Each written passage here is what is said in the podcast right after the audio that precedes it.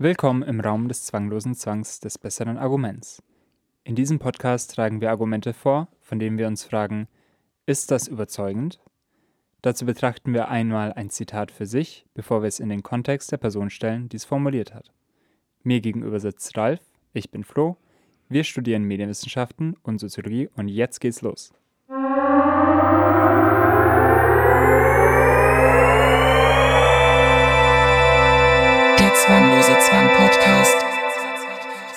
Ja, hallo Flo. Ja, hallo Ralf. Wir sind schon wieder da.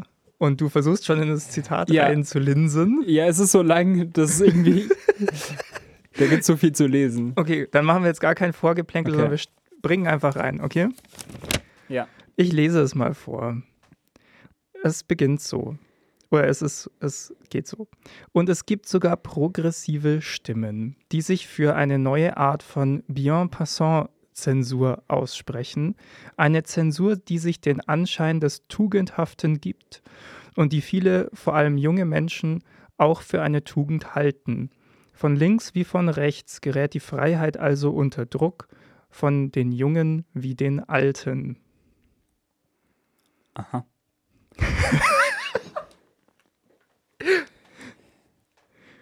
so, das könnte jetzt ähm, sehr wahr sein oder halt auch so gar nicht. Weil ich finde, das könnte so, so was. Ich finde das sehr, ähm, sehr vage, ehrlich gesagt. So als würde man Mhm. sich nicht trauen, tatsächlich zu sagen, in dieser Situation ist es gerade schlecht. Da, darf ich kurz, also Ja, es ist, es ist ein Auszug aus was Längerem. Ja. Und das Längere ist nicht so vage, muss man auch dazu sagen. Aber der Volltext lässt sich gerade nicht mehr finden, wie ich gerade festgestellt habe. ja. Äh, ich würde kurz was sagen zu Bien Passant. ja, bitte. Ähm, ich habe das bestimmt auch falsch ausgesprochen. Das ist Französisch. Äh, und zwar ähm, meint es, dass man einer in Mode gekommenen Idee folgt, ohne sie kritisch zu hinterfragen. Einfach Mhm. weil es gerade so die Mode, die, die, die Zeit ist. Also Ja. sollen wir es einfach mal durchgehen? Ja. So zu Anfang. Ja. Sag uns doch mal, was du so, so Ja. schnitzweise so denkst. Also es gibt ja erstmal so so ein Subjekt, so diese die progressiven Stimmen. Sogar progressive Stimmen. Ah ja. Mhm. Ja. Also, Ah, okay, interessant. Ja, ja. und es gibt sogar, ne? Also wir befinden uns in der Mitte von Voll, irgendwas. voll. Ja. Das heißt ja, und es gibt sogar progressive Stimmen. Okay. Also hm, Das sogar suggeriert ja so ein nicht nur. ja, Ja. ja. Okay. Und diese progressiven Stimmen, das ist halt eh schon so ein Ja. So, es wird sich auf was bezogen, wo ähm, einem dann gesagt wird, du weißt schon, was, was ich meine. Also diese progressiven Stimmen, das ist nicht jemand Bestimmtes, aber so, man soll das eher so irgendwie halt dann auch schon checken, was, also keine Ahnung, so Mhm. Twitter, I guess. Ähm, so, Kann sein. ja, Ja. ja. Weiß ich ehrlich gesagt nicht, ob, Ja. ob das jetzt spezifisch Twitter ist oder was auch immer. Klar. So, eine neue Art von, genau, äh, Zensur aussprechen. Von Modezensur. Ja, ja, ja. Ja. Oder, oder gerade so modischere Zensur irgendwie. Ja. Ja. Das ist, ähm, mhm. Also ich finde das interessant, dass ähm, so, so dieser, dieses jetzt gerade Hippe und Zensur so Mhm. aneinandergereiht wird. Also, ne, man, so ich denke jetzt so an Canceln halt. Ja. Ähm, und natürlich reden viel zu viele Leute viel zu oft über Zensur, habe ich das. Also so, ne, es ist, es ist also es gibt Mhm. ja dieses große Right-Wing-Ding, dass man ja nichts mehr sagen darf und ähm, dass man die ganze Zeit nur gecensored wird, wenn man so nicht das N-Wort droppen soll. Also ne, es ist ja so die, genau. ähm, das ist ja so eine Figur, die man immer, immer wieder mal mitbekommt. Ja. Ähm, und so, ich finde es interessant, nee, das erstmal ausgeklammert. Okay. Ähm, ich finde es interessant, dass man ähm, Zensur, also so ein, so ein hippes Zensur, Zensieren irgendwie so Mhm. bringt, weil ich Nee, meine, äh, oder ein- ich würde sagen, ein, ein, eine Zensur aus Gründen, die gerade sozusagen argumentativ in Mode sind. ah, so ja. würde ich das verstehen. ja, Ja. Also, äh, also dieses bien passant, keine Ahnung, ähm, meint ja das Folgen einer Idee, die gerade sehr, mo also sehr Ja. in Mode ist, Ja. sozusagen. Also es ist eine, eine Zensur, die unkritisch einer Idee folgt, die gerade in Mode ist. Okay. Und diese Zensur hat einen Anschein von tugendhaften. Ja, Genau, diese Zensur gibt sich den Anschein des Tugendhaften. ja. Das heißt, Zensur ist quasi, Also Zensur aus den richtigen Gründen, ja, sagt sie, also sagt diese Zensur. ja. Ich finde das, also, ich will so kurz an den letzten Abschnitt springen, weil äh, hier wieder dann dieser Freiheitsbegriff bedient. Mhm. Ähm, und dann stellt sich natürlich die Frage, ob es dann also in der, nach der Meinung von dieser Person auch Zensur gibt, die gerechtfertigt ist. Weil also, so es wird auf jeden Aha. Fall, also Zensur wird, das ist jetzt eben die Frage, ob Zensur prinzipiell als äh, zu große Freiheitseinschränkung ähm, gesehen wird oder ob eben hier gemeint wird, nee, nee, es gibt schon Zensur, die ihre Rechtfertigung hat und die eine Freiheitseinschränkung ist, die quasi gut ist, oder Mhm. ob das jetzt so ein ist, die Ge- Freiheit gerät von beiden Seiten unter Druck und so eigentlich sollte sie gar nicht unter äh, Druck geraten. Das kann ich dir gar nicht so genau sagen. Also Nee, ist genau, klar. aber ich, aber ich finde, das ist, also ich, ich finde es schön, dass du diese, da, dass du dahin gekommen bist, weil ich glaube, das ist schon was, was mich daran interessiert, auch Mhm. äh, ein bisschen vielleicht mal zu erörtern. Ähm, weil es geht hier, glaube ich, also in einer gewissen Weise geht es hier wirklich um die Freiheit allgemein, aber es geht auch spezifisch um die Redefreiheit. Ja? Ja. Ähm, und äh, in, vielleicht auch für uns mal, also fand ich das ganz spannend, die Frage, die da drin steckt, mitzubringen, sozusagen, wohin die gehen sollte. Mhm. Ähm, ja. Also ich, also ich hatte so ein bisschen gehofft, dass wir auf so ein Thema kommen. Ja? Ja, das, ja.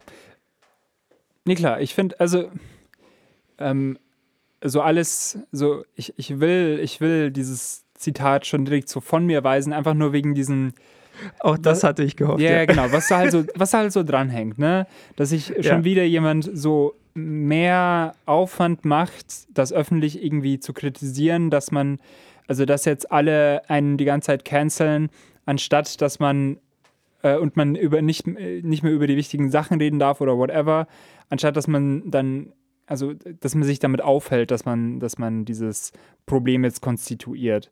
Ähm, und manchmal dann auch so in, in einer überzogenen Rhetorik. Das sind so, das sind so die, ähm, die diskursiven Positionen, die ich mit so einem Zitat erstmal intuitiv in Verbindung bringe. Ich glaube aber, dass es so produktiver ist, das erstmal auszuklammern. So, Ja, wir wollen ja die Person erstmal so Genau, außen vor lassen, genau. sondern uns einfach nur das Zitat an sich anschauen. ja.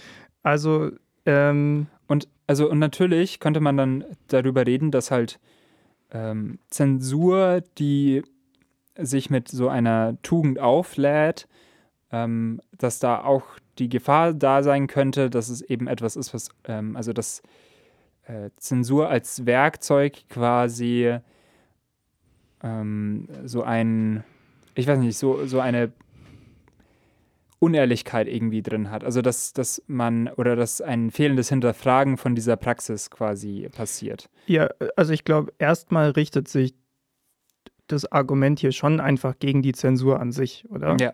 Also auch wenn sie Mhm. wohl gemeint ist, ist sie halt Zensur und damit das Gegenteil von Freiheit. Ja. Ja. Mhm. Also so verstehe ich das einfach. Ne? Also hier wird ja gesagt, ähm, äh, es gibt sogar progressive Stimmen, die sich für diese neue Art von Zensur aussprechen, eine Zensur, die sich den Anschein des Tugendhaften gibt. Und äh, deswegen gerät die Freiheit von links wie von rechts unter Druck, von den Jungen wie von den Alten. Aber anscheinend für diese neue Art von Zensur, das finde ich nämlich auch interessant, dass hier so ein zeitdiagnostisches Moment auch drin steckt, dass für diese neue Art der Zensur, die sich den Anschein des Tugendhaften gibt, hier vor allem die jungen Menschen als anfällig ausgemacht werden. Ja, ja klar. Also ich meine, nee, egal. Ähm, ich finde es interessant, dass du, dass du ähm, Zensur als das Gegenteil von Freiheit feststellst. Nicht, weil ich jetzt sage, also Zensur, Alter, geil, das, das freist, freist Mhm. du überhaupt. Nur ich finde das interessant. Also, das ist, ähm, also Naja, gut, wie aber ich meine- Verhältnis feststeht. Aber so verstehe ich zumindest den Text jetzt erstmal. Ja, ja, nee, nee. Und, und dann kann man ja erstmal sagen, sozusagen, ähm, kommt jetzt auf dein Freiheitsverständnis an, ja, Mhm. aber Zensur schränkt ja erstmal das Sagbare ein. Genau. Oh, Dann muss man halt überlegen, ist eine Einschränkung sozusagen, dass man manche Worte oder manche Prinzipien des Sprechens, sage ich mal, ähm, irgendwie ausschließt, ist das dann ein Freiheitsgewinn oder Freiheitsverlust und für wen und auf welcher Ebene und so weiter. Ja. Ja. Ich, ähm, ich glaube, also ich lasse es mal offen, aber wenn ich das richtig verstehe, würde ein Verbot das Sagbare einschränken und die Zensur ähm, macht etwas Gesagtes äh, unsichtbar. Oder, oder ähm, ja.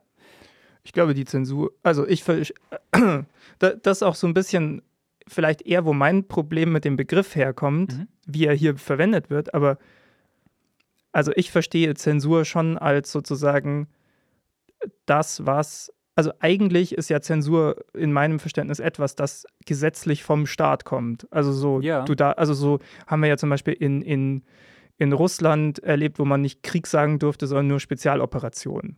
Ja, aber genau. Also diese, genau, die, diese, die, dieser, dieser direkte Eingriff von, vom Staat in die Sprache. Ja, aber ich, ähm, ich glaube, das ist wichtig. Ähm, ich glaube, also wenn ich jetzt an Zensur denke, dann ist es ja eher, dass etwas schon passiert ist. Also ein, ein, ein, jemand hat schon etwas geäußert und nachdem das passiert ist, wird darauf reagiert mit Zensur. Ja. Weil, und natürlich, Na, ich glaube, es kann auch. äh, Ach, ich verstehe, was du meinst. So, es wird dann so, der Film ist gedreht und dann wird nochmal was rausgeschnitten. genau, So, und nicht, ah ja, es wird einfach nicht gedreht. genau. So, Zensur ist das Verändern der Dinge. Ja. Also und Das ist okay, ja. Und ich sehe, also, ähm, ich glaube, es ist gut, diese Unterscheidung erstmal zu machen. Ähm, vor allem, also bei dem einen hat man nämlich die Freiheit, es zu tun und dann in der Konsequenz wird das, wird Freiheit wieder eingeschränkt. Ja. Ähm, und das andere beschränkt Freiheit, also oder lässt eine Handlung gar nicht erst passieren. Und dann ist die Frage, ist eine, ist ein diskursiver Akt, also ist der trotzdem real, auch wenn niemand ihn mitbekommt? Also das wäre ja dann diese Zensur. Also wenn ich, Es wenn ist ich so ein bisschen wie, äh, wenn eine Kuh im Wald umfällt, aber niemand es sieht, ist sie dann umgefallen. so ein bisschen, ja. Also wenn ich, wenn ich was poste und das wird, äh, wird dann gelöscht, es ist so, Achso, es wird so vom Algorithmus gelöscht, bevor es Ja, jemand zum gesehen Beispiel. hat. genau, das sozusagen. wäre ja, das wäre ein Beispiel für Zensur. Ja, genau. Das hat dann nur der Algorithmus gesehen und der ist ja kein Subjekt in dem Sinne. Ja, oder selbst wenn das so eine, so, so eine Person dann sieht und Ja. löscht, ne? Ähm, Ähm, das ist eine gute Frage. Äh, also, ja, da sind wir halt jetzt wieder bei der Differenz, wie aus der letzten Folge zwischen so der Wirklichkeit und der sozial hergestellten Wirklichkeit. Wenn du es halt nicht wahrgenommen hast oder dir also nicht bewusst bist, dass da irgendwas war, dann kommt es in deiner Realität natürlich erstmal nicht vor, auch wenn es zur Gesamtrealität irgendwie dazugehört. Ja. ich, vielleicht ist es auch so, vielleicht gehe ich auch deswegen da direkt hin, weil, ne, es gibt ja diese Formulierung, man darf ja nichts mehr sagen. Ja. Aber das ist dann quasi nicht die Zensur. Die Zensur ist, wenn man was gesagt hat und hinterher jemand es dann löscht. Ja.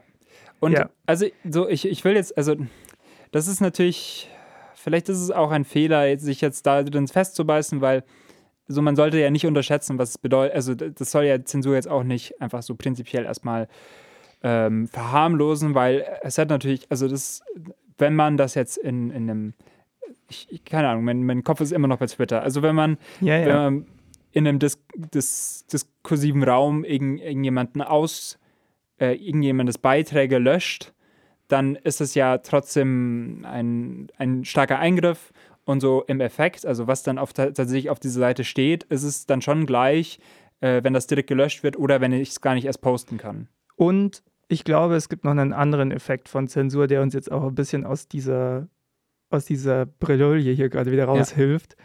Nämlich, ähm, wenn es diese Zensur gibt und wenn ich weiß, dass es die gibt, dann passe ich ja irgendwann mein Verhalten an. Also dann passiert so eine Art äh, präventive Zensur in meinem Kopf. Hm. Und dann spreche ich halt plötzlich auch anders. Ja? Dann nehme ich halt ein Wort nicht her oder so. Mhm. Also ich, ich glaube schon, dass es, also ja, es gibt dann einen Unterschied zwischen Verbot und Zensur, äh, aber ich glaube, die Grenzen sind auch fließend mhm. in einer gewissen Weise, weil eben, weil gerade bei der Zensur das dann irgendwie klar ist, so. Außerdem auch immer, wenn das Verbot missachtet und dann halt quasi angewendet wird, retrospektiv angewendet wird, wäre es ja wieder Zensur sozusagen. Ja. Also es ist ja, die, die Differenz ist ja eher eine zeitliche, aber der Effekt ist so quasi derselbe. Ja. Ich glaube, das ist einfach so ein bisschen deswegen, weil hier mit diesem Freiheitsbegriff gearbeitet wird. Ja. Und man dann, also man theoretisch antworten könnte, ja, du hast die Freiheit, dass du gewisse Dinge sagst, wenn sie, auch wenn sie zensiert werden, so deine persönliche, individuelle Freiheit in diesem Moment ähm, wird dadurch nicht eingeschränkt. Ich schätze, also wenn ich jetzt für dieses, in diesem Argument bleibe, ich schätze, dass dann ein anderer Freiheitsbegriff genommen wird und dann quasi ein freier Diskurs sich gewünscht wird in dem Sinne von alles ist abgebildet, also oder Meinungen können hier abgebildet werden, sind zugänglich in einem in einem Diskurs. Ähm, ja, also ich, ich habe es jetzt nicht mehr Wort für Wort vorliegen, ja. weil, weil mein Link, also mein Link funktioniert. Ich, also insofern, man kommt noch an den kompletten Text, mhm. aber gerade kann ich den nicht nachlesen. Mhm. Mehr kann ich gerade nicht aus Spoilergründen nicht yeah. dazu sagen. Ähm, ein, ein anderer Satz, ähm, der so oder so ähnlich fällt, ist auch, dass es zur Freiheit dazugehört, dass wir aushalten müssen, dass jemand etwas sagt, das uns beleidigt. Okay, ja. Und dass man, dass, also dass die, der Weg quasi darauf zu reagieren nicht ist, ähm, das zu verbieten oder zu zensieren oder auszulöschen, sondern dem einfach mit besserem Sprechen zu begegnen. Mhm. Ich glaube,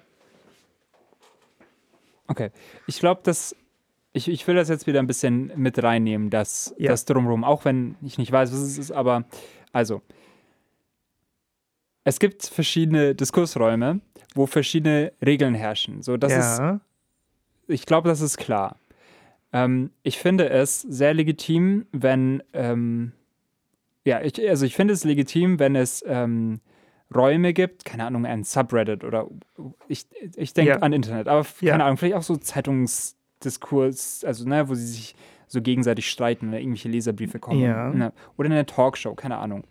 Ähm, ich finde das schon okay, wenn dann Leute sagen, wir wollen uns wirklich richtig streiten und wir arbeiten das erstmal auf. So erstmal das. Also ich will jetzt auch erstmal das kommt dann gleich eh noch dazu, also diese Art von, wie werden Talkshows besetzt und was sendet das auch für, für Signale an Publikum. Okay. Ähm, aber wenn man jetzt erstmal nur in der Diskussion selber bleibt, ja. verstehe ich, wenn Leute, Mitglieder dieser Diskussion sich auch mit. So, wir, wir suchen jetzt extreme Pole, damit die so Rabatz machen. Ja, also wenn jemand einen, einen Nazi debaten will und das einfach, weil die Person so das gerade will, ja, okay. Ähm, mhm. Aber ich verstehe natürlich, wenn Leute ähm, Schranken setzen wollen für eine Diskussion und da auch Meinungen nicht teilen, äh, reingelassen werden, weil es gerade um, keine Ahnung, wenn ich jetzt über, weiß ich nicht, über irgendwie Verfahren ähm, zum ähm, Anerkennen ähm, von einem Name, Name Change zum, Be zum Beispiel ähm, diskutieren möchte und da jetzt über, über bürokratische Verfahren zum Beispiel sprechen Ja. würde oder was es für Identität bedeutet, dann verstehe ich, wenn jetzt ähm, Leute sagen will, nee, wir laden jetzt nicht die Person ein, die uns erstmal abspricht, dass wir ähm, unser Geschlecht selbst äh, bestimmen dürfen. Ne? Ja, ja, du, du lädst dann halt Leute ein, die an, der, an dem eigentlichen Thema, das diskutiert werden soll, interessiert sind und nicht das Thema komplett, also nicht kommen, um das Thema dir komplett abzusprechen. Und ich verstehe, dass, ähm, also und ich würde sagen, dass innerhalb einer Diskussion man da schon so das okay oder das, das legitim ist, wenn man diese Arenen, in denen man diskutiert, ähm, selbst festlegt, also die, die Diskursteilnehmenden unter sich. Mhm. So was halt, halt aber sich da drauflegt, ist halt ähm, die über die Diskussionsteilnehmer hinausgehende äh, Öffentlichkeit, die Öffentlichkeit, das Ja. Publikum. Ich, whatever, glaube, ne? ich glaube, wir können relativ safe sein erstmal. Also ich finde das übrigens erstmal eine sehr schöne Differenzierung, Hm. muss ich sagen. Ähm, ich glaube, wir können trotzdem relativ safe sein in der Annahme, dass das, worum es hier in dem Zitat geht, sich tatsächlich auf den Raum der Öffentlichkeit bezieht. Mhm. Und äh, dann geht es ja eigentlich um politische Stellungnahmen, die dann getroffen werden. Also wen lade ich in eine, äh, wenn ich, wenn ich ähm, einen AfD-Politiker in eine Talkshow einlade, dann gebe ich dieser Stimme nicht, also zum einen Reichweite und zum anderen zumindest genug ähm, ähm, Autorität oder irgendwie Ja. Legitimität, dass diese Person hier im Anzug ähm, in dem schönen Studio mit irgendwelchen anderen Menschen äh, diskutiert. Also das Und ist nicht nur das, also es ist ja dann auch, also hier geht es ja, wenn wir jetzt mal von dem AfD-Mann ausgehen, ja, Ja. Ähm, geht es ja hier um die Frage, was darf der sagen? Also, Ja. Also, aber, Ja. und ich meine so im, im ähm, äh, also wirklich so aufs Wort hin gedacht, Mhm. ja. ja. also, das ist ja, ich, ich finde das ganz spannend, weil es in Deutschland ja keine absolute Redefreiheit gibt. Ja. Oder ich weiß nicht, ob ist Meinungsfreiheit und Redefreiheit dasselbe. Ich finde, das ist schon ein Unterschied. Ich, ja, nee, egal. Ich, ich, ich meine jetzt von dem, was man so sprechen darf. Ja. Ja, ja, ja. Weil es ist ja, Holocaustleugnung ist ja verboten, zum Beispiel. Ja. Oder so Aufruf zur Gewalt oder sowas. Ja. Das ist ja auch irgendwo sinnvoll zu sagen, so Aufruf zur Gewalt will man nicht.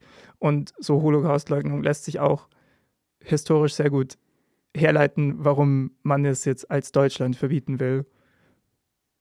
Es ist auch irgendwie ersichtlich, warum es in anderen Ländern nicht so ist. Also in anderen so liberalen Demokratien, Hm. finde ich. Weil, also, Puh, ja. Also da- das ist, das ist ja eben das. Ähm, ich finde, ich finde halt, wenn man eine Diskussion mit jemandem, der das leugnen würde, ähm, so für sich haben möchte, das ist eine Entscheidung, die man, I guess, für sich selber treffen möchte, ob man sich das antun möchte. Aber so dass eben als, als, Öffn als Plattform, als ZDF jetzt eben ausstrahlen möchte, so jemand, der solche Sachen sagt, das ist ja, also das, das ist ja noch was anderes. Da geht es jetzt nicht nur um freie Diskussion, sondern um, ähm, die, um die Setzung von Legitimität von Meinungen. aber du, du bist gerade so im Fernsehen, irgendwie so im Denken. Okay, wo willst du denn hin?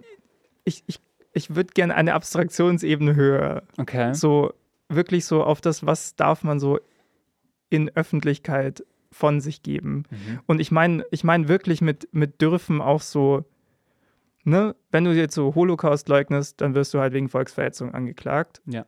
Und wie gesagt, das ist alles fein. So.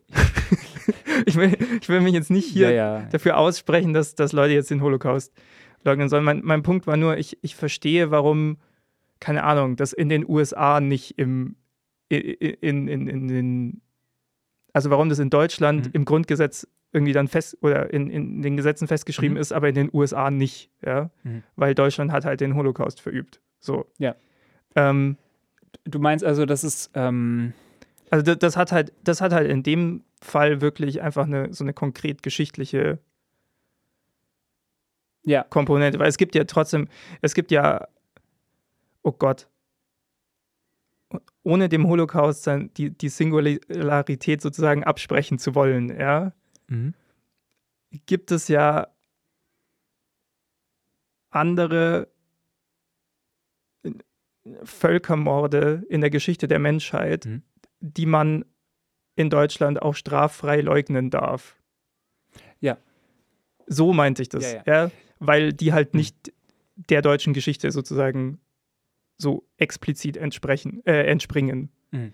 Da, das war mein ganzes Argument mit den USA. Ja, ja. Warum bin ich in diese Richtung? Ich weiß auch nicht. Egal. Auf Nee, jeden Fall. Ich, ich, also ich verstehe, es, es Ja. hängt mit, ähm, ja, es hängt halt mit politischen Entscheidungen zusammen. Genau.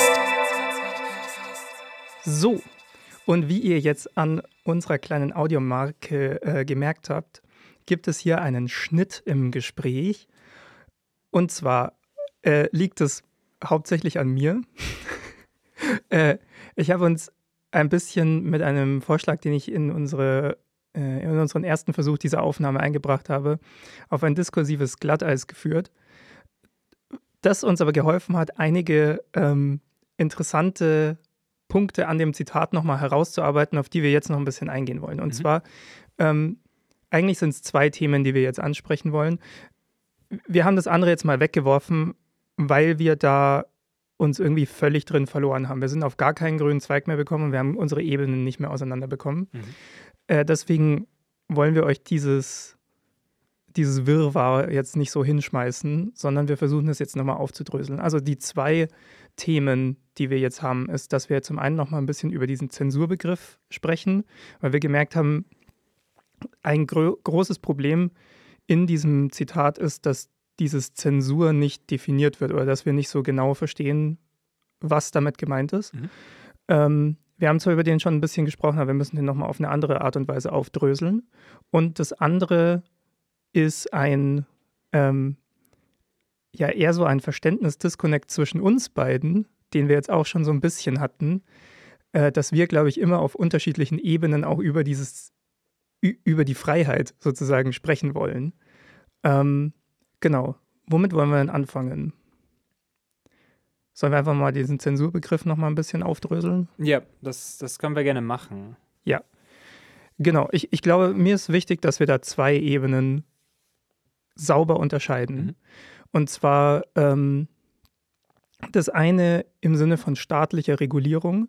Und ich, ich, ich würde für diese, dafür jetzt sozusagen unsere Zensurverbot-Diskussion von vorher nochmal ein bisschen einklammern. Mhm.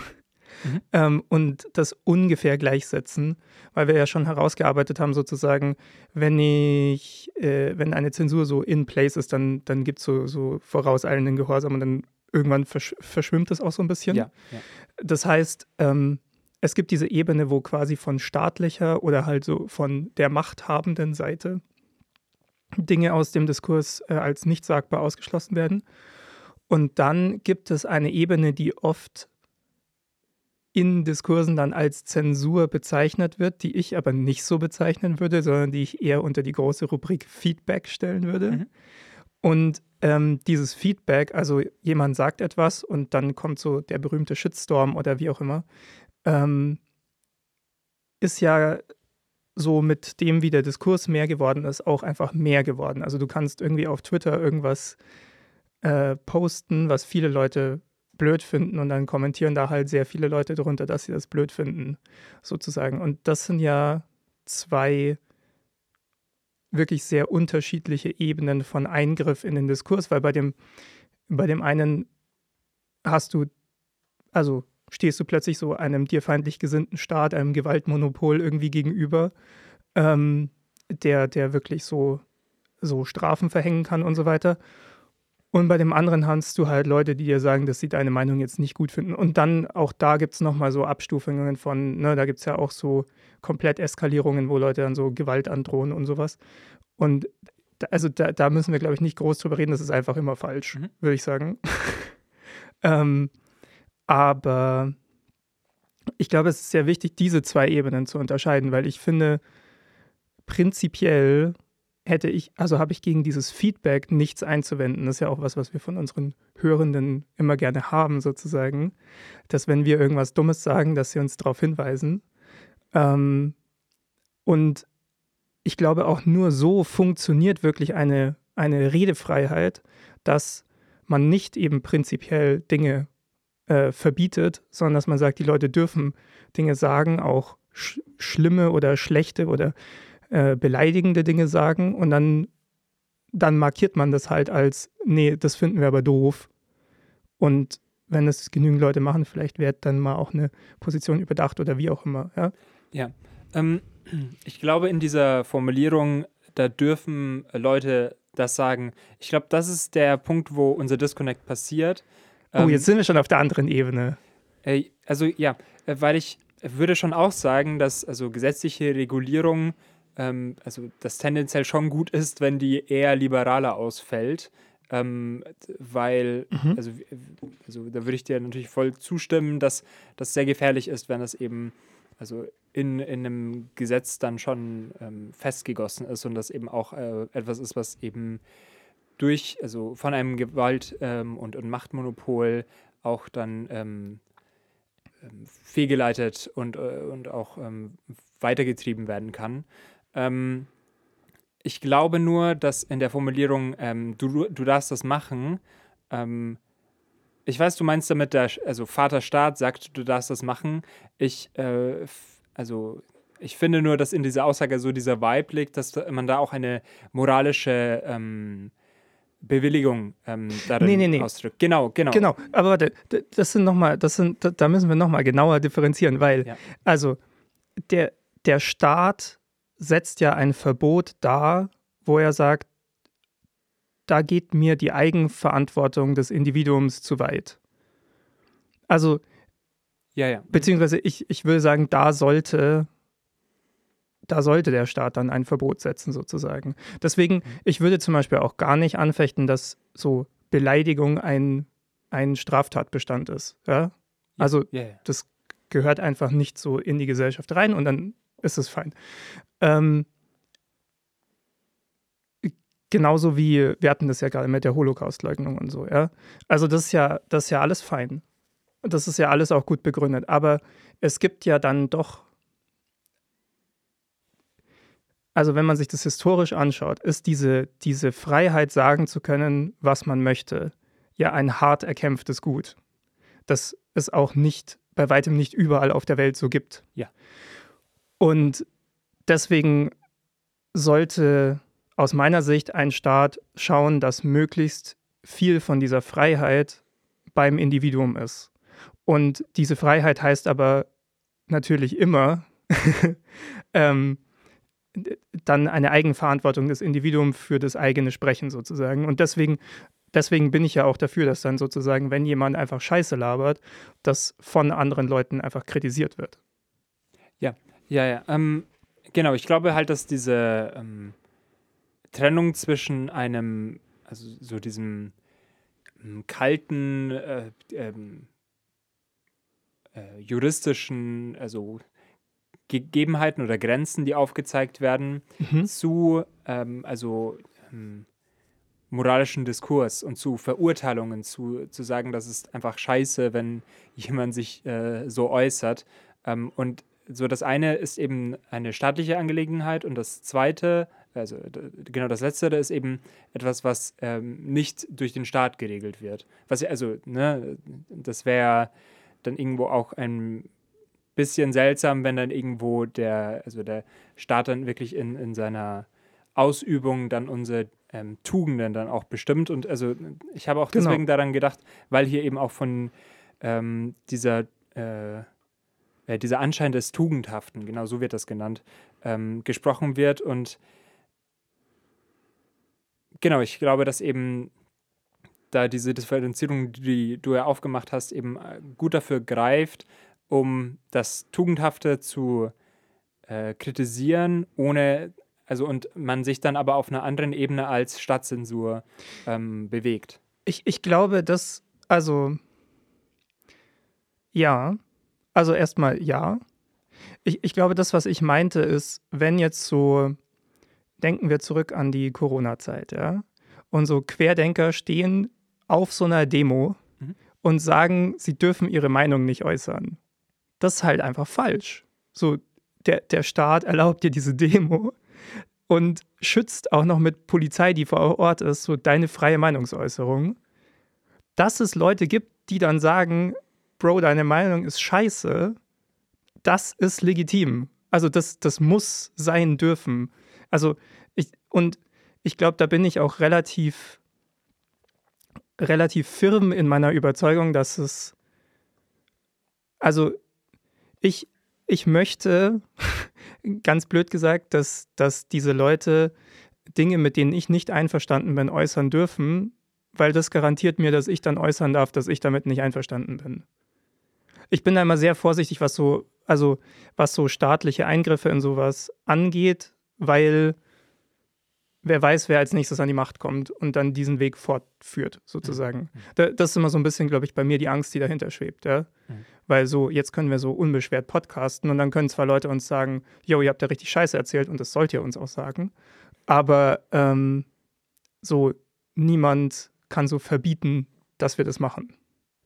Und das finde ich gut, erstmal. ähm, das andere mit diesem, mit diesem Tugendhaften, ich meine, erstmal müssen wir grundsätzlich sagen, dieses, dieses Zitat ist schon sehr breit gestreut, auch einfach. Ja.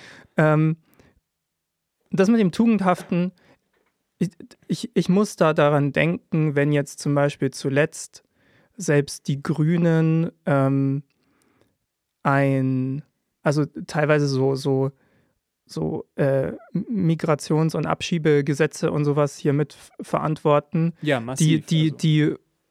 die, die so im Diskurs 2015, 16 überhaupt nicht denkbar gewesen wären oder wo, also wo man für solche Vorschläge irgendwie so aus dem Diskurs verbannt worden wäre, zu Recht übrigens. Ja. Ähm, und, und dann stellen sich aber irgendwelche SprecherInnen von denen noch hin und sagen so, ja, aber wir müssen schon ähm, aufpassen, dass wir ähm, so ein freundliches Gesicht zeigen, so den, den Menschen, die zu uns kommen wollen.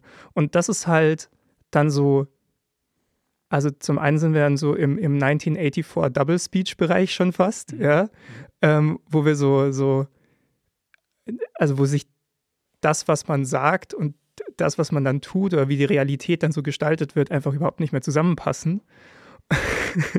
und äh, gleichzeitig, also ist das ja so ein Vorhalten der Tugend, während man eigentlich was nicht Tugendhaftes tut. Und ich habe das Gefühl, in diesen dass es da vielleicht reinschlägt. Also das ist ja auch so eine, eine Art Appell zum, zum ehrlichen oder, oder wahrhaften Kommunizieren mit drin steckt. Mhm. Ähm, sure. Ähm, ich möchte jetzt, ähm, ich möchte jetzt weg vom Start. Ähm, ja. Ich glaube. Gehen wir weg zum Start. Willst du zur Talkshow? Ja, ich will jetzt unbedingt.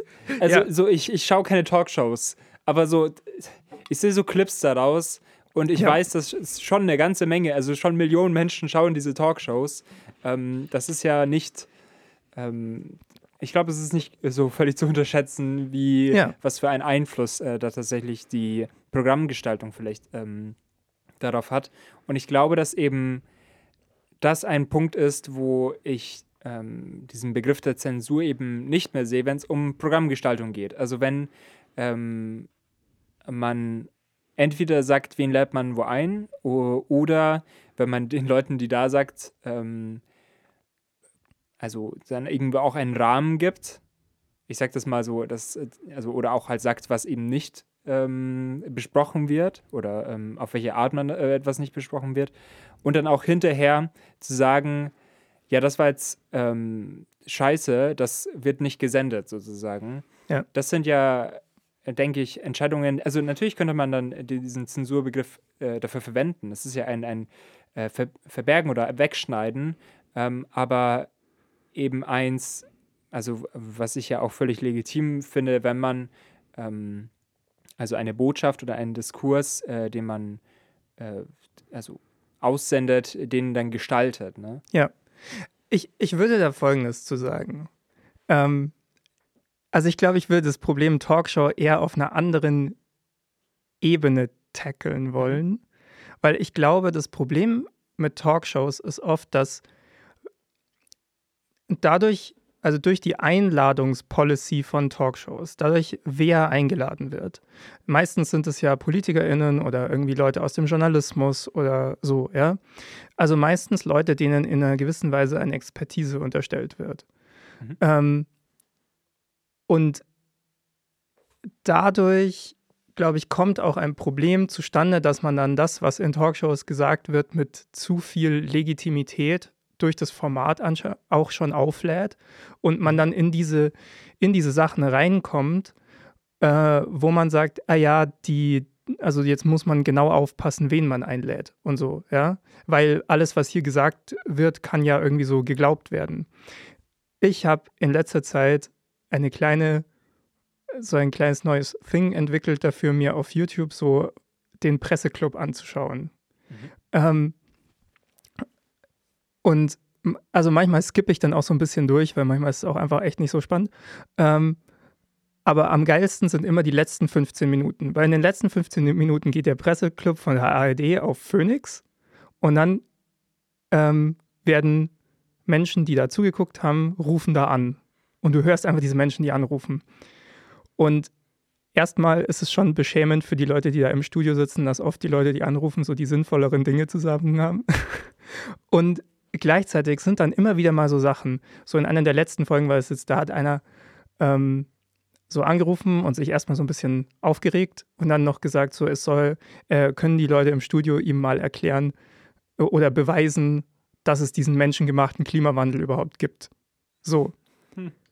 Und dann sagt der Moderator, und es war eine Bombenreaktion, ja, sagt, nee, dafür haben wir hier keine Zeit, diese Beweise haben andere angetreten. Boom, weggewischt. So. Und dann kannst du es halt auch senden, weil wir haben diesem, diesem Mann, der da seine Meinung kundtut, ja, nicht vorher äh, irgendeinen so Expertisestatus zugesprochen.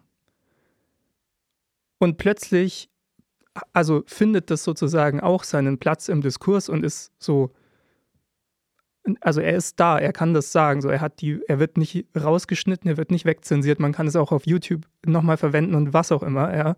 Es ist völlig unproblematisch, das zu senden, weil wir, wir haben auch so dieses Feedback direkt dabei, zum einen, ja. Und ähm, er weiß nicht, aber wenn jetzt da, wenn jetzt da plötzlich, keine Ahnung, so wer auch immer, irgend so ein hohes Tier aus der Politik sitzen würde und sagen so, so ja, zeigen Sie mir erstmal Beweise für den, für den, für den Klimawandel, ja, dann würde halt kein Moderator der Welt so reagieren, sondern dann würden alle das erstmal viel zu ernst nehmen und nicht einfach sagen, ja, sorry, Bro, du redest hier einfach Bullshit. Hm. Und da würde ich eher das Problem von Talkshows sehen, als, also die, die machen sich dieses Einladungsproblem doch selber in der Art, wie das Programm gestaltet ist. Ja, ja, also ähm, das stimmt auf jeden Fall, dass äh, Talkshows nicht der, die, den idealen Diskursraum bilden, sondern ja. eigentlich das vollkommene Gegenteil davon ist, weil ja auch Diskussion simuliert wird, aber die Position dann auch, ähm, also durch diese redaktionelle Besetzung eben ähm, also dem ja nochmal mehr eine Autorität gegeben wird, obwohl da ja auch äh, Positionen, also ein, ein verengtes Spektrum eben nur eingeladen wird teilweise und das ja auch dazu führen kann, dass irgendwie nötige kritische Stimmen nicht eingeladen werden. Aber genau, das ist dann, das ist dann eine Art von ähm, Redaktionsarbeit, die man kritisieren kann, I guess. Ähm, und da ist dann irgendwie, also Zensur hat halt diese, diese Schärfe, die dann, also ich glaube, in vielen Fällen, was das angeht, eben dann, weiß ich nicht, nicht mehr so angebracht ist. Genau, und du, also du hast es ja am Anfang eigentlich schon gut gesagt, fand ich. Ähm, wenn ich jetzt über ein Thema diskutieren möchte in irgendeinem Diskursraum und es gibt Leute, die sind einfach nicht interessiert an diesem Thema oder haben da nur eine, ein Interesse, dis, also jegliche Diskussion darüber einfach kaputt zu machen, dann ist es ja durchaus sinnvoll zu sagen, hey, ich möchte aber dieses Thema diskutieren ähm, dann holen wir dich jetzt mal nicht rein. Das ist ja, das ist ja völlig fein. Weil man muss sich nicht die eigene Diskussion kaputt machen lassen. Also die, ja. Ich, ja, ja, so der Diskurs, da, da bin ich dann schon irgendwo auch bei ähm, dem Namensvater unseres Podcasts, Habermas, ja. auch, auch, auch wenn es vielleicht so ein bisschen dann naiv ist, ja, aber so der Diskurs funktioniert ja nur, wenn alle interessiert daran sind, auch was draus zu lernen. Mhm. Ähm, so, ich habe eine Person in meiner Familie, äh, die schon öfter von sich unironisch behauptet hat, immer recht zu haben. Und es ist eine Person, mit der kann man ganz schlecht diskutieren, weil es gibt einfach kein Interessens, äh, kein, kein, kein, kein, kein Dazulerninteresse, ja. Sinnlos. Ohne dass die Person jetzt irgendwie schlimme Dinge vertritt. Ja. Ähm, ja. Ja. Ähm, Ich, Ich- genau, pass auf. Ja. Das wollte ich noch sagen. Ähm, ich ich, glaube, ganz viele so Aussagen, also eigentlich müsste man mit, mit oft mit so Talkshow-Aussagen das machen, was wir hier machen. Man müsste ihnen quasi die, die Autorschaft mal wegnehmen und einfach nur die Aussagen sich angucken. Und dann würde man merken, ah ja, das ist eigentlich so ganz viel davon will, will, kann man einfach so einen disqualifiziert Stempel drauf machen. Ja? Hm. Und dann ist es, es ist echt so dieses Aufladen mit, mit Person und mit, mit so einer zugeschriebenen Autorität.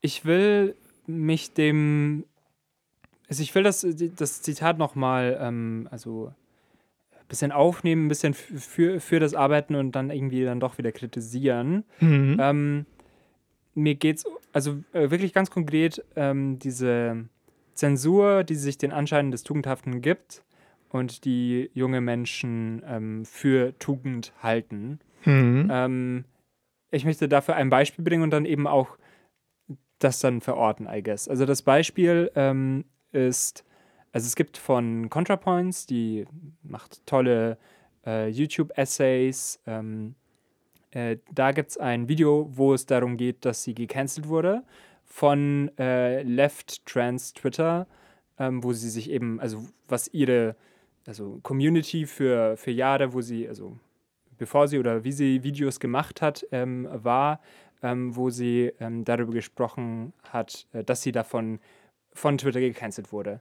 Äh, quasi der Villain, äh, Villain of the Day wurde und dann, ähm, äh, ich glaube, dann auch äh, Twitter gelöscht hat oder keine Ahnung. ja. Ähm, und ein großer Punkt ist, äh, den sie da macht, ähm, dass äh, wenn man von seiner eigenen Community gecancelt wird, dass es etwas ist, was ähm, über Feedback hinausgeht, nämlich was äh, auch etwas ist, was ähm, deine also materiellen Umstände angreift. Also weil dann eben oft, also von, von, von vielen Menschen auf Twitter dann auch gefordert wurde, ja, stoppt äh, euer Patreon-Subscription. Ja. Ähm, und andere Menschen, die äh, so mit ihr so in Verbindung standen, dann ähm, auch, äh, also au- aus Vorsicht und weil das auch so explizit eingefordert wurde, dann eben zum Beispiel keine Kollaboration mehr gemacht haben. Also diese ähm, ja, materiellen Auswirkungen, was ja auch, also was ja eben auch die Idee hinter äh, Twitter-Canceling ja auch ur- ganz ursprünglich war, zu sagen, diese, äh, diese Stimmen im Internet sind so mächtig, dass sie dann tatsächlich eine, eine, also eine reale Wirkung haben, äh, neben Diskurs auch tatsächlich ähm, dazu führen, dass äh, zum Beispiel eine Person einfach dann, dann keine Angebote, kein, äh, keine Jobangebote mehr bekommt. Ähm, und was, wo ich dann eben den, den, also die Unterscheidung treffen würde zwischen äh, quasi Canceling, Zensur, Feedback, ähm, also oder Feedback, das zu Canceling ähm, ja dann auch wird mit einer, mit einer Mhm. ähm, mit einem Auftrag, den man sich selbst gibt.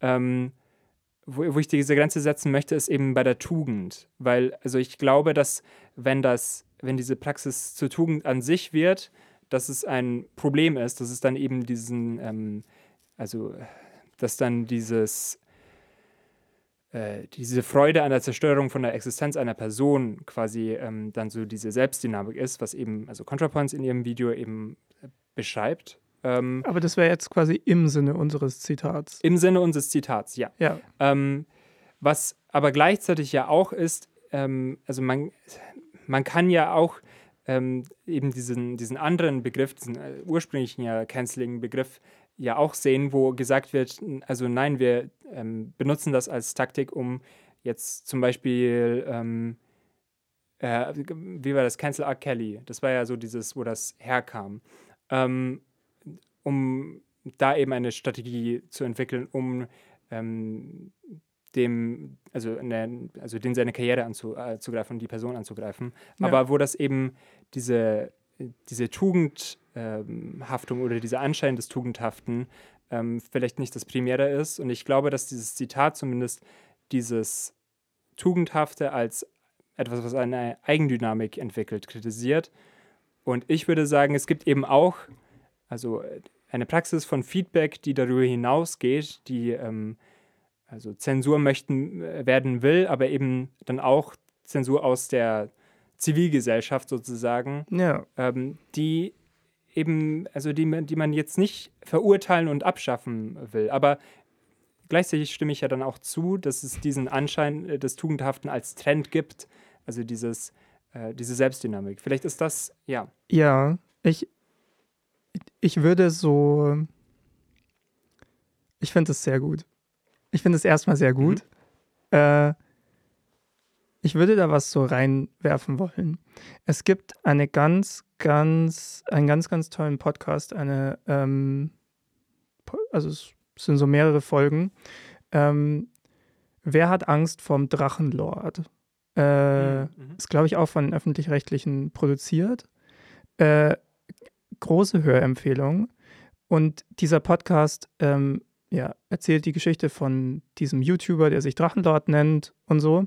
Aber es ist eigentlich ein, also im Kern ist es eigentlich ein Podcast über Massenphänomene. Und zwar immer dann, wenn Massenphänomene, also so moderne Internetmassenphänomene, also es setzt sich dann in einer Folge auch fast ausschließlich mit Big Brother zum Beispiel, mit der ersten Staffel auseinander und sowas, ja.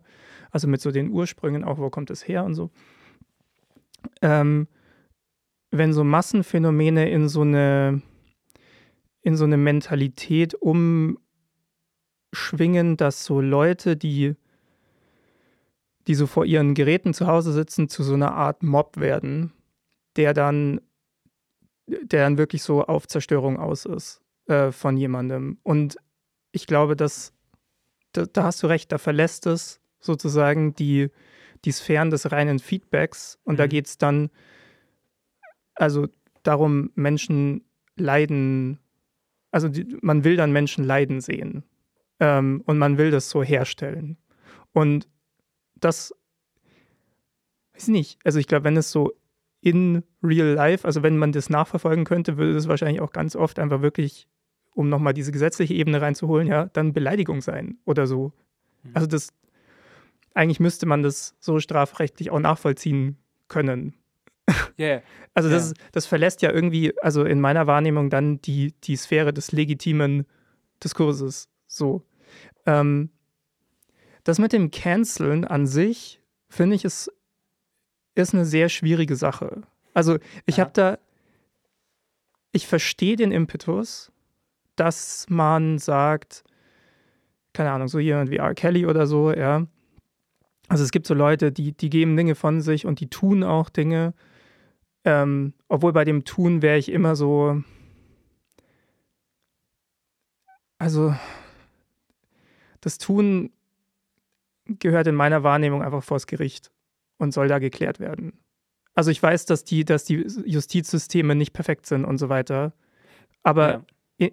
Also genau, ich glaube, ich glaube, da im, aus im Prinzip gehört das einfach, das ist die Sphäre dafür. Genau, aber ich glaube, das ist ja auch etwas, was sich genau darauf bezieht, auf Ja. diese, äh, wenn das eben nicht äh, gerichtlich geklärt wird oder wenn eben Ja. der Eindruck entsteht oder dass sich ja dann auch bestätigt, dass ähm, das einfach gerichtlich ähm, noch nicht oder ungenügend aufgegriffen wurde. Ja, aber ich, also ich muss auch sagen, ich finde das, ich finde das schlimm, wenn sowas wie dieser, dieser hier Johnny Depp und Amber Heard Prozess und sowas, ja, wenn das so ein Massenspektakel wird, das gehört vor Gericht, das, das gehört ordentlich juristisch aufgearbeitet mit so Leuten, die tatsächlich auch an so Wahrheitsfindung interessiert sind.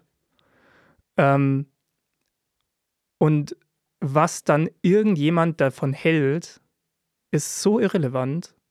Also da geht es ja darum, wirklich ein Unrecht aufzuarbeiten und sich dann auf die eine oder andere Seite zu stellen. Das ist nur Voyeurismus. Also wirklich, ja, mich ja, macht ja. es so, ich, ich kenne auch so manchmal so Leute in meinem Umfeld, die es dann auch so geil finden und so. Und ich, ich kriege echt so ein, so ein, so ein, so ein Gefühl, so ein Übelkeitsgefühl im Magen dabei. Also ich, ich finde das ganz schlimm, weil das ist so, sorry, aber das ist einfach eine Tragödie unter zwei Menschen oder, ne, da haben sich in dem Fall anscheinend ja auch irgendwie so gegenseitig oder was auch immer, ist mir eigentlich auch egal, ja. Da, da sind so richtig schlimme Dinge passiert und die sind vor Gericht gelandet und werden da aufgearbeitet und das ist nicht zum Entertainment der Leute da. Das ist einfach, keine Ahnung. Ähm, so meine ich das mit so, das gehört vor Gericht und nicht in, in dem Public Opinion Court sozusagen. Ähm, und die andere Sache, die, also genau, so, das war jetzt so ein Ausflug, sorry. Das, was ich eigentlich sagen wollte. Ich glaube, beim Canceling, ähm, ich bin mir manchmal nicht sicher, ob Canceling als Strategie so erfolgreich ist. Also im Sinne von, Leute kriegen dann irgendwie teilweise weniger Jobs und so weiter.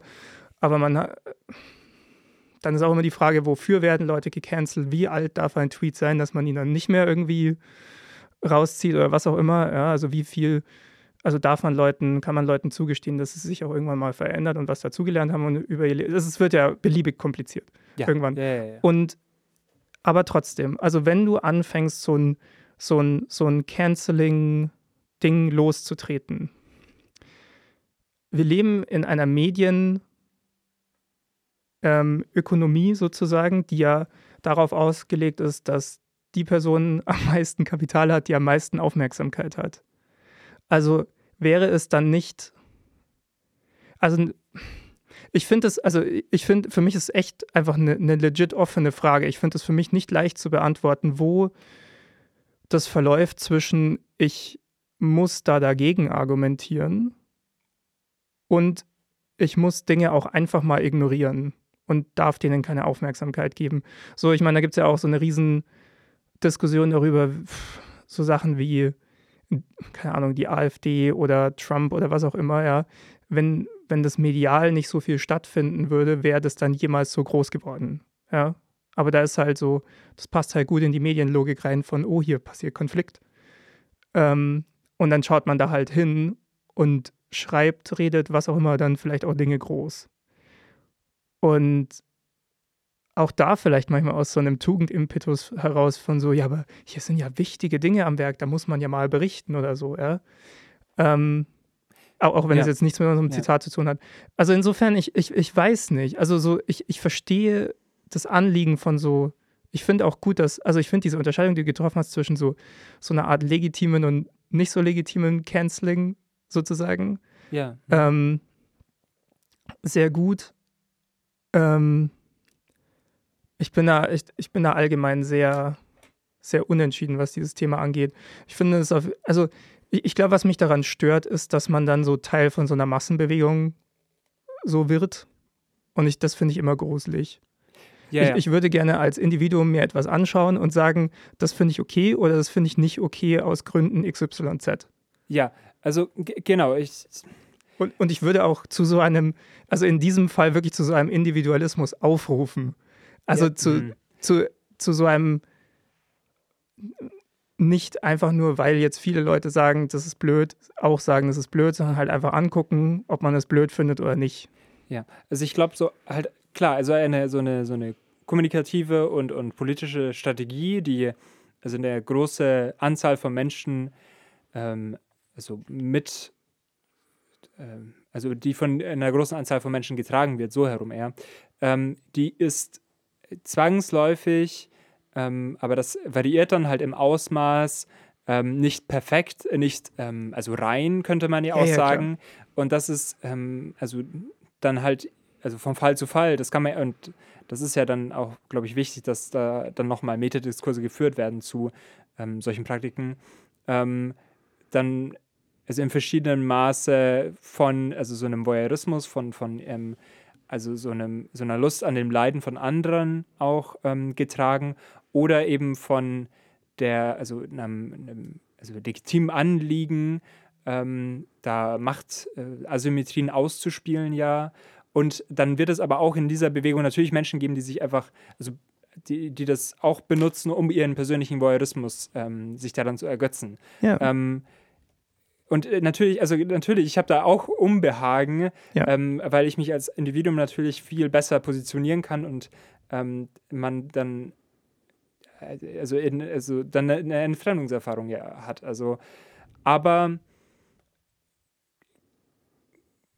ich glaube, dass man dann eben keine allgemeine Aussage treffen kann, sondern also die, also die Unperfektheit von dieser Strategie halt einfach sehen muss und ähm, deswegen wachsam sein muss oder da das immer mitlaufen lassen muss, aber dann sowohl keine so prinzipielle äh, Verurteilen, äh, Ver Verurteilung, aber auch halt eben kein, kein prinzipielles mit aufspringen, sondern halt so eine ja, so einen persönlichen Anspruch, dass man sich damit auseinandersetzt, irgendwie nötig ist. Ja, also ich, ne, nur weil ich jetzt da ein Unbehagen dazu habe, Ja, würde ich jetzt auch nicht sagen, das ist grundsätzlich falsch. So, ich, ich bin auch irgendwann mal, äh, als ich noch in Berlin gewohnt habe, bin ich irgendwie bei so einer, da war mal so eine sehr große Klimademo, da war ich mit dabei und ich hatte die ganze Zeit Unbehagen, einfach nur weil ich in so einer rufenden Masse mitgelaufen bin. Aber es ist ja trotzdem ein legitimes Anliegen, das Ja. Klima zu retten. So, vielleicht so als, als kleiner Kontext noch dazu. Ja. Äh, wir sollten, ja. Genau, genau. Ge ja. Wir sollten langsam mal sagen, von wem das ist, weil ich, Ich- glaube, das ist nämlich auch ein wichtiger Ja, Kontext. ich will, ich will davor, ich will diesen Punkt noch ähm, Okay. reinbringen. Weil ich äh, glaube genau deswegen, also das ist vielleicht was, was ähm, äh, diese Anfangsirritation dann auch so schon, ähm, wie, wieso das so passiert. Weil wenn es darum geht, sich wirklich ähm, da sehr genau damit auseinanderzusetzen, dann ist dieses Zitat halt äh, das Gegenteil, weil es halt irgendwie, ja, da gibt es diese Zensur und das hat dieses Tugendhafte und das äh, schränkt die Freiheit ein. Dann ist, also dann äh, wär doch genauer und sag halt einfach einen Fall, wo das passiert ist und wieso das scheiße ist. Ja, also, okay. Dieses Zitat ist von Salman Rushdie und zwar aus seiner Rede, ähm, die er gehalten hat, beim, als er den Friedenspreis des deutschen Buchhandels erhalten hat. Und er hat in dieser Rede auch ein paar konkrete Dinge angesprochen. Das ist halt jetzt das Problem damit, dass ich hier ein Zitat rausgezogen Ja. habe. Und er hat ähm, gleichzeitig, glaube ich, liegt es auch in der Natur einer solchen Rede, dass es so ein bisschen staatsmännisch wird, dass man so die breiten Linien auch mal aufmacht und sowas. Und ich glaube, es liegt auch in der Natur von Simon Rushdie. So, so in Teilen der Rede erzählt er halt einfach Geschichten und das ist großartig. Ja, also es ist, er, er hat da so ein paar richtig gute Punkte dabei. Ich kann es wirklich nur empfehlen, die, die, die Rede, also kann man, deswegen habe ich auch vorhin gesagt, ich habe den Text nicht mehr da. Ja. Es gab mal das deutsche Transkript. Jetzt gibt es halt nur noch die äh, englische Rede zu hören. Kann ich sehr empfehlen, können wir mal so verlinken äh, unter der Folge.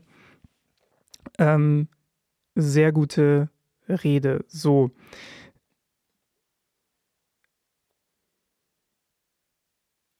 Genau, der andere Punkt, Simon Rushdie, äh, dazu ist ja, der hat ja 1988, also so vor über 35 Jahren, naja, vor 35 Jahren ungefähr, ja, ziemlich genau, ähm, hat der dieses Buch geschrieben, die satanischen Verse. Und letztes Jahr, also und ist danach ähm, ähm, von so äh, radikalen ähm, islamistischen Gruppen so auf so Todeslisten gesetzt worden und sonst was. Äh, äh, und letztes Jahr gab es ja eine Attacke auf ihn, durch die er ein Auge verloren hat, die sich immer noch darauf bezogen hat.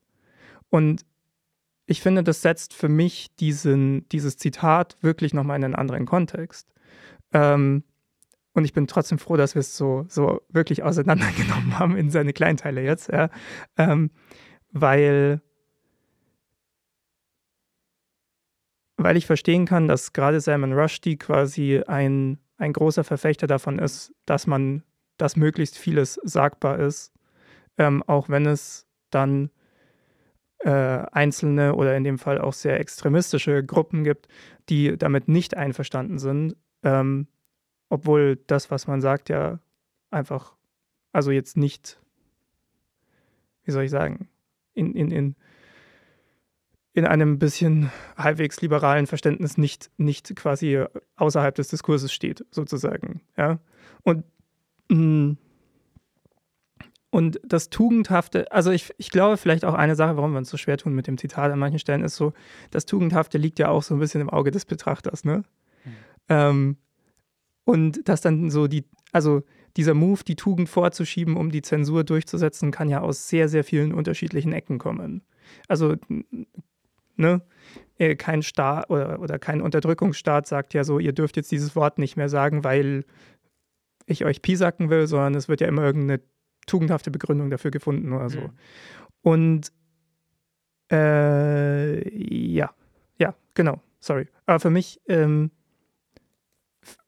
für mich gibt es schon nochmal einen großen Kontext dafür, wie das Ganze gemeint ist, dass man wirklich aufpassen sollte, was man sozusagen aus den Diskursräumen verdrängt und auch mit welchen Mitteln man vielleicht auch versucht, es zu verdrängen. Hm. Ähm, ja, Punkt. Ja, ja es, es kommt halt aus so einem Kontext von gewalthafter Ja, Zensur ähm, und sieht das in äh, so Kulturkämpfen wieder. ja, Ähm, und so meine Perspektive ist aus Kulturkämpfen und also ne ähm, und dann ist auf einmal dieser Zensurbegriff äh, woan, also der kommt auf einmal.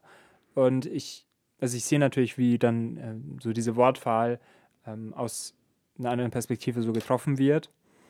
Ähm, und also ich finde es auch, also ich fand es jetzt auch produktiv, also Zensur hier mit reinzuwerfen, ähm, weil es, glaube ich, also weil es einfach ein Begriff ist, der anders als, ähm, also als jetzt Canceln zum Beispiel, ähm, nochmal eine andere, ja, andere Reaktion hervorruft und Ja. ähm, dadurch ja dann auch höhere Dif Differenzierung jetzt für uns auch möglich war.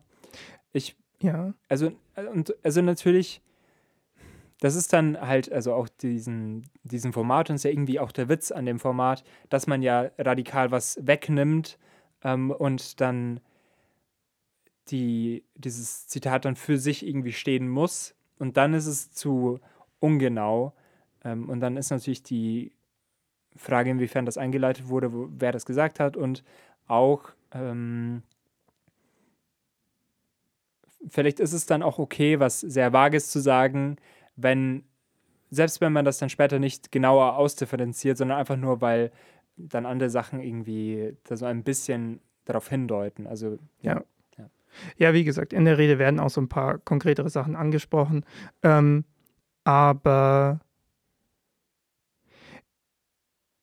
ich finde das,